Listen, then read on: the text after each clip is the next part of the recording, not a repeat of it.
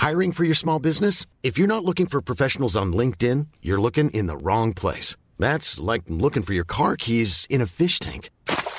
LinkedIn helps you hire professionals you can't find anywhere else, even those who aren't actively searching for a new job but might be open to the perfect role. In a given month, over 70% of LinkedIn users don't even visit other leading job sites. So start looking in the right place. With LinkedIn, you can hire professionals like a professional. Post your free job on linkedin.com slash spoken today. Eu sou Mário Persona e essas são as respostas que eu dei aos que me perguntaram sobre a Bíblia. Você escreveu afirmando que o inferno não existe como um lugar real, portanto não haveria de que sermos salvos. Bem, você declarou que é espírita e, evidentemente, você não crê no que diz a palavra de Deus sobre inferno, lago de fogo e coisas assim. E se eu disser que o inferno é um destino, ficaria de bom tamanho para você? A nossa origem é Deus, é o Criador. O nosso estado é caído e arruinado por causa do pecado que entrou na criação de Deus e contaminou toda a criação de Deus. Nós herdamos isso, perdamos o pecado que veio de Adão. E no pacote veio morte, doença, dor, tristeza, tudo isso nós temos. Então você concorda que não está tudo ok conosco, não é mesmo? Você acha que está eh, tudo 100% na minha vida, na sua vida? Não. Então algo precisava ser feito. Mas por quem? Quem poderia ter feito algo que pudesse nos livrar dessa condição caída, pecaminosa, arruinada pelo pecado que nós vemos a Bíblia descrever o homem? Bem, o meu tico e teco aqui da, da minha cabeça me dizem que se a Bíblia chama Jesus de Salvador, é porque ele veio salvar a gente de alguma coisa. Para isso serve um Salvador, não é? Paulo disse que Cristo Jesus veio ao mundo para salvar os pecadores, lá em 1 Timóteo 1,15.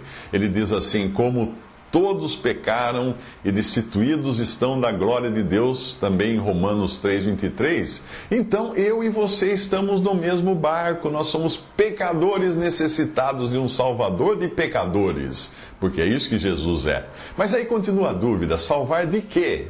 Tiago 4,12 diz que há um legislador que pode salvar e pode destruir.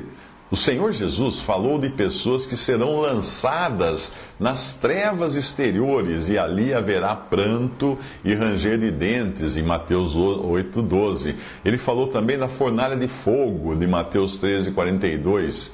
E você diz que crê no, que nas palavras de Jesus. Todo espírita costuma dizer isso.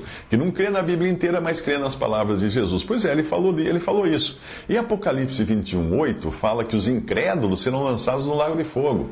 O que, que destino é esse, lago de fogo? É a pena, a pena do, do, condenado, o destino de um condenado.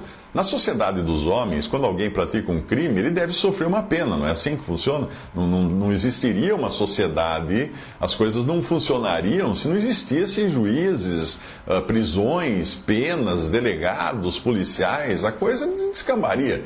Como Deus, com Deus também não é diferente isso. Deus é justo. Nós somos pecadores, porque nós nascemos assim pecadores, e aí nós pecamos, porque nós somos pecadores, temos o pecado em nós. Nós usamos até com prazer essa herança que nós recebemos de Adão e estamos assim sujeitos a um julgamento, a uma pena, a um juízo que Deus determinou. E a questão é essa: como ser salvo e liberto dessa pena e desse destino, desse destino ruim? E aí que entra quem? Entra o Salvador, o Salvador Jesus. Como Deus é justo, a pena é capital. Como Deus é misericordioso, ele não quer aplicar a pena. Mas se não fizer isso, se ele não aplicar a pena, não haverá justiça. E aí é que entra o Salvador no papel de um substituto ou do substituto.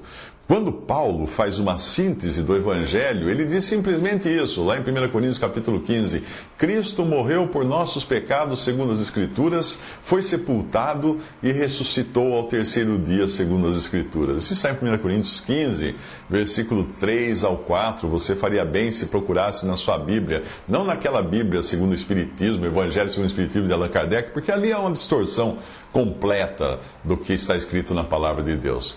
Mas quando você entende isso, Você entende a razão de logo depois do pecado entrar na criação, lá no Jardim do Éden, lá em Gênesis, você vai entender a razão de Deus ter sacrificado um animal inocente para fazer com a sua pele uma veste ou uma cobertura para Adão e Eva. Isso está lá na Bíblia, em Gênesis 3, 21.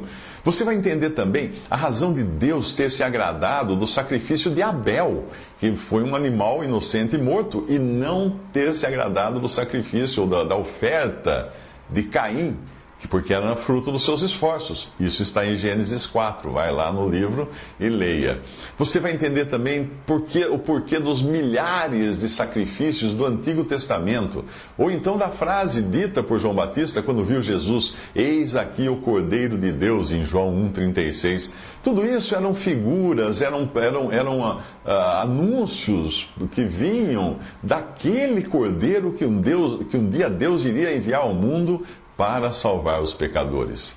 Aí a Bíblia toda vai fazer sentido para você quando você enxergar Jesus como o cordeiro que foi sacrificado no seu lugar para você não ser condenado. Bastou um pecado lá no jardim do Éden para excluir o ser humano da presença de Deus, e a pena foi terrível. Mas tão grande ou maior até do que a pena é a graça de Deus que quer salvar aquele que crê. Pela desobediência de um homem, muitos, muitos pecaram, todos se tornaram pecadores. Pela obediência de um, Jesus Cristo, muitos serão feitos justos. Mas aí você insiste que você quer pagar você mesmo pelos seus pecados, pelo seu karma, não é? Como se costuma falar em linguagem esotérica. Bom, o problema é o seguinte: o problema é que o pagamento que Deus estabeleceu é a condenação eterna. Não foi Allan Kardec quem estabeleceu a maneira de você ser salvo, foi Deus. E a maneira de ser condenado é a condenação eterna. Não é pagando o seu karma ou qualquer coisa assim. São as trevas exteriores das quais Jesus falou. Essas são as, essa é a condenação eterna. É o lugar onde há ranger de dentes e sofrimentos. É isso que Deus fala, o Senhor Jesus fala nos evangelhos. E é preciso entender que, que trata-se de uma questão judicial. E com o juiz você não discute, você sabe disso. Vai discutir com o juiz num tribunal, o que acontece? Ele vai preso. Ele oferece, o próprio juiz hoje oferece uma alternativa, e é, e é, você pegar ou largar. Ou você acha que um juiz iria atender um criminoso que alegasse que prefere fa fazer trabalho voluntário em troca da pena de morte? Ah, ok. Vai, vai que o juiz vai aceitar o que o, o réu o que o réu preferir para, para cumprir sua pena. Ok, você diz que quer evoluir espiritualmente, mas o padrão de ótimo é o próprio Filho de Deus, Deus e homem. A própria ideia de poder evoluir por seus próprios esforços para atingir o padrão e ser igual ao Filho de Deus, ah, aí sim isso é pretensão. Muitas vezes você acha que um, um, cristão, um crente em Jesus, quando diz que está salvo, é uma pessoa pretensiosa, é uma pessoa orgulhosa, é uma pessoa que está tá viajando na maionese, né? Porque, pô, o que esse cara pensa que é, falando que já está salvo? Será que ele já evoluiu tanto para chegar? Mas o problema não é de evolução, mas é de substituição no juízo. É isso que você precisa entender. Mesmo assim, não foi o caminho, evolução, não foi o caminho que Deus determinou para o homem. Deus determinou que é pela fé em Cristo que nós somos justificados. A justiça já foi feita quando Cristo tomou o meu lugar no juízo. E se eu creio nele, ah, aí eu recebo essa justiça que já foi feita para mim como sendo minha. Eu tenho já salvação eterna, não por, pelos meus méritos, não porque eu evoluí, não porque eu matei meu karma ou re, revivi 300 vezes para sofrer aquilo que eu errei na outra vida anterior. Não, porque Cristo foi à cruz por mim, pagou ali os meus pecados e me oferece agora o perdão de graça. Não adianta você querer entrar nos Estados Unidos com visto para a Austrália. Você não vai conseguir. Não adianta você querer entrar no céu com um visto de Allan Kardec. Você não vai conseguir. Você precisa do visto que só Jesus dá. E nesse passaporte tem um carimbo de sangue. O sangue que ele derramou na cruz por mim e por você. É você pegar ou largar. É crer ou ficar sujeito a pagar para ver. E aí as consequências vão ser as piores possíveis.